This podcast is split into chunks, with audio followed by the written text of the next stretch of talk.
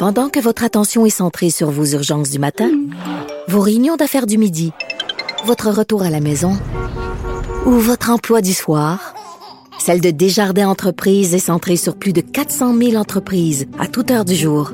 Grâce à notre connaissance des secteurs d'activité et à notre accompagnement spécialisé, nous aidons les entrepreneurs à relever chaque défi pour qu'ils puissent rester centrés sur ce qui compte, le développement de leur entreprise. Parce qu'en immobilier, faut être à son affaire. Suivez les conseils de nos experts. Via Capital, les courtiers immobiliers qu'on aime référer. Bonne écoute. Savoir et comprendre l'actualité. Alexandre Morand-Villouellette.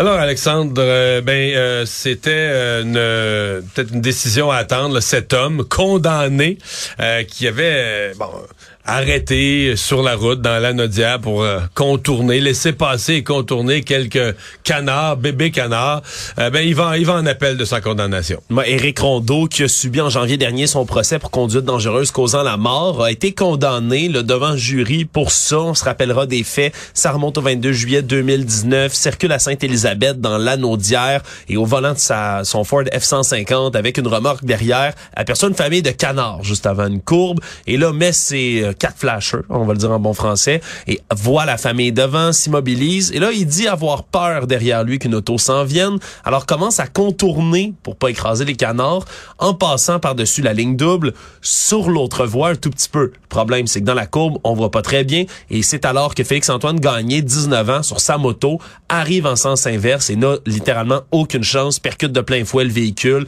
et s'en va s'effaler pour ensuite trouver la mort. Et tout ça a été filmé, Mario, par une caméra surveillance. C'est ce qui en faisait un procès assez inusité, c'est que le jury... On voyait tout, là. Le jury a pu tout voir, là, littéralement, toutes les manœuvres que le camion a posées. Mais malgré qu'on voyait tout, pour moi, ça restait extrêmement délicat, c'est-à-dire...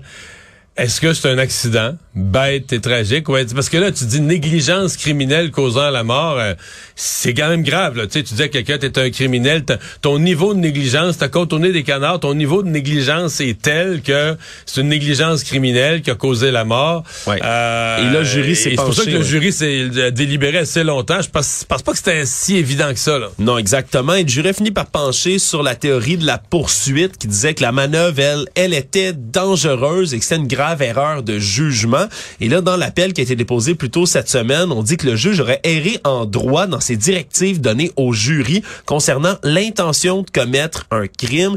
Il dit qu'il fallait prendre en compte l'état d'esprit de l'accusé à ce moment-là pour, pour se rendre compte si on a vraiment quelqu'un là qui a été dangereux ou finalement qui, qui avait aucune intention criminelle du tout derrière tout ça et qu'il n'y aurait pas de lien causal juridique et moral entre la conduite du véhicule et la mort finalement donc, on veut porter la cause en appel. Il va y avoir évidemment là, des suites là, le 18 avril prochain au palais de justice de Joliette de cette histoire. Et déjà après le verdict, là, on disait qu'on comptait explorer la possibilité d'un sursis, donc d'une peine avec sursis pour Rondeau. Ça lui aurait évité la prison parce que c'est une peine de huit mois de détention qui est exigée par la couronne assortie d'un interdit de conduire de cinq ans. Donc, ce sera à suivre cette histoire.